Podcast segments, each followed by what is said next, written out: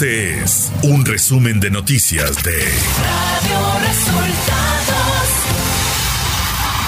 Bienvenidos al resumen de noticias de Radio Resultados. Les saluda e informa Luis Ángel Marín.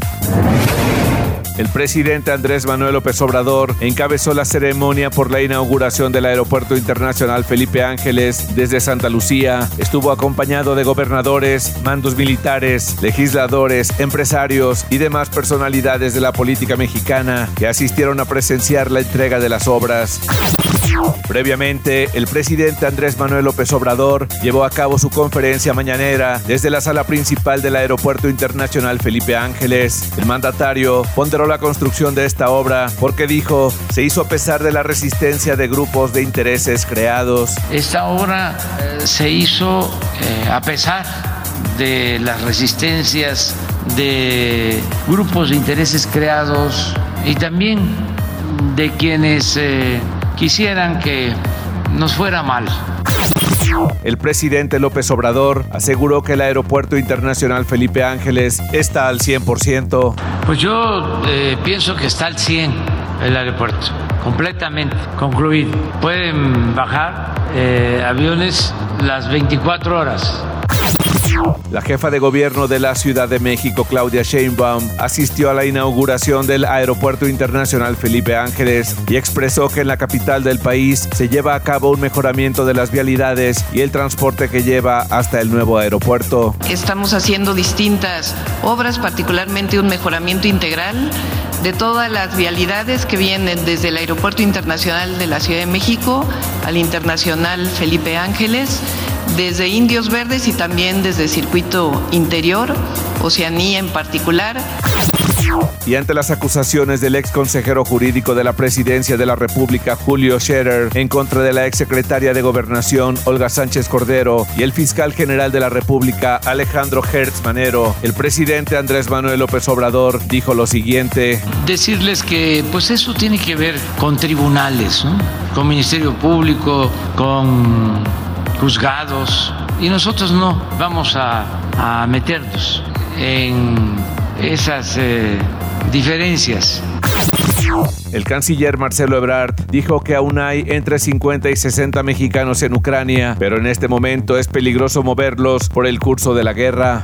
Registrados en Ucrania tenemos aproximadamente entre 50 y 60, pero no los podemos mover ahorita porque es más peligroso el cruzar zonas eh, donde hay hostilidades, hay conflicto, hay inseguridad, entonces no los hemos movido.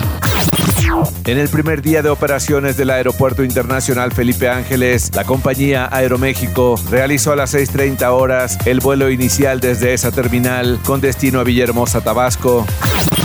Elementos de la Fiscalía General de Justicia del Estado de Nuevo León localizaron armas y 2 millones 100 mil pesos en efectivo durante cateos realizados el sábado a propiedades del ex gobernador Jaime Rodríguez Calderón, el Bronco, quien se encuentra preso en el penal de Apodaca. La Fiscalía informó que en términos generales, la diligencia practicada no ha revelado algún hallazgo relevante conforme a la denuncia en su contra.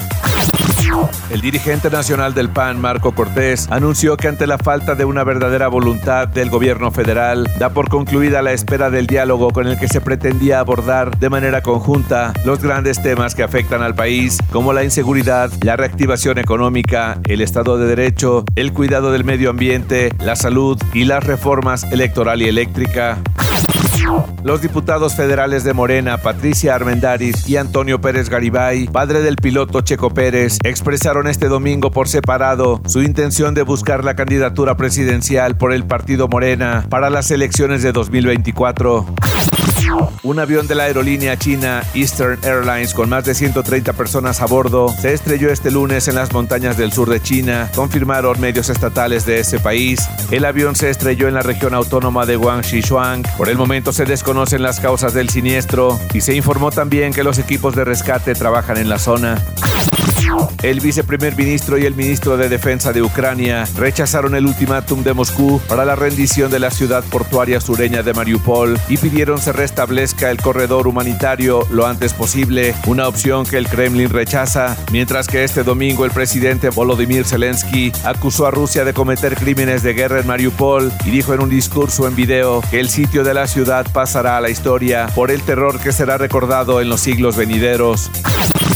El Club Barcelona goleó 4-0 al Real Madrid en el Santiago Bernabéu en el clásico de la jornada 29 de la Liga Española, confirmando el regreso del Barcelona a su mejor nivel tras una primera parte de la temporada muy complicada. Y hasta aquí el resumen de noticias de Radio Resultados. Les informó Luis Ángel Marín. Que tengan un excelente inicio de semana.